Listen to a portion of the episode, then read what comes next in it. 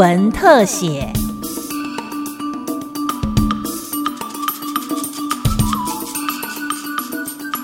听众朋友您好，欢迎收听今天的新闻特写，我是郑基威。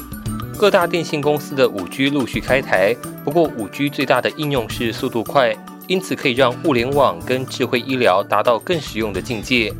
中华电信跟交通大学以及阳明大学三方共同签订产学技术合作意向书，结合三方优势，共同发展五 G 智慧医疗服务，建制以病人为中心、全程医疗照护的未来智慧医院。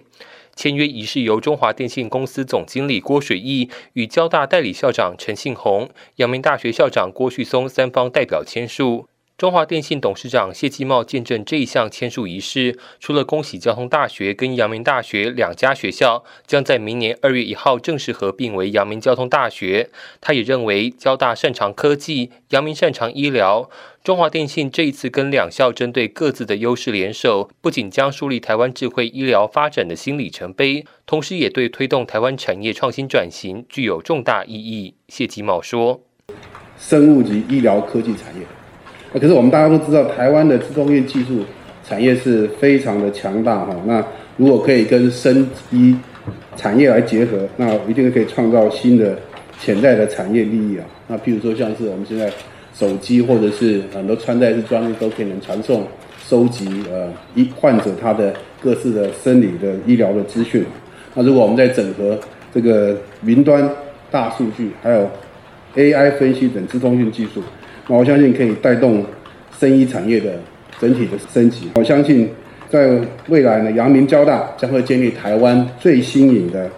智慧医疗研究哈。那在整合我们阳明大学跟交通大学原有在医疗与电子技术、电子资讯技术方面的两大强项，啊，再结合中华电信在呃资通讯服务平台方的优势哈。那我相信呃可以三强的联手，可以成为台湾智慧医疗产业。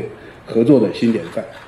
三方现阶段以技术合作为目标，发展智慧医疗照护解决方案。例如，由阳明大学数位医学中心跟中华电信进行智慧居家睡眠健康照护方案产学合作开发。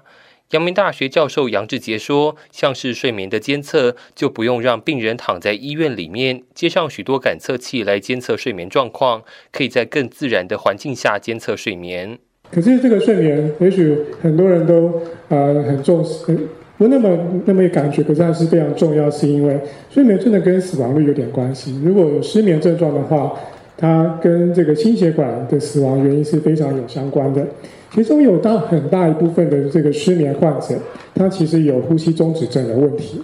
那嗯，包括晚上的时候，这个呼吸道会受到这个阻塞，使得缺氧，产生这个白天嗜睡甚至高血压的这个状况。那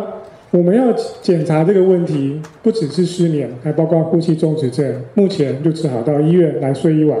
那医院来睡一晚呢，其实就要嗯接受很多的这个生理感测器的这个检查。我们没有办法解决这个病患涌入医院这个问题。所以我们希望能够真正把这个居家检查做到精准又又照顾健康的目的哈。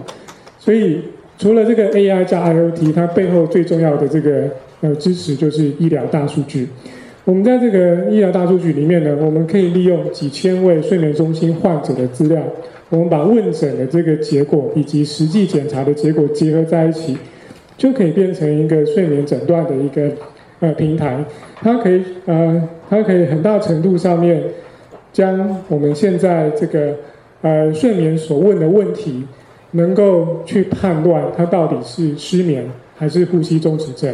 有了这样子的判断，我们就可以把做到居家分流，因为病患回家就不需要再带这么多的讯号，他只要带这个简单的，如果是失眠，他就要带这个心电讯号去评估这个睡眠结构。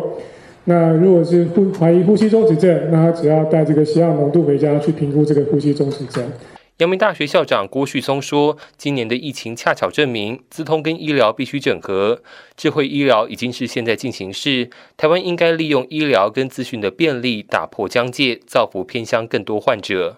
所以呢，早期的这二十年呢，其实平常讲，呃，我们都是以偏远医疗呃来当成是我们的置业。”那但是其实偏远地区的医疗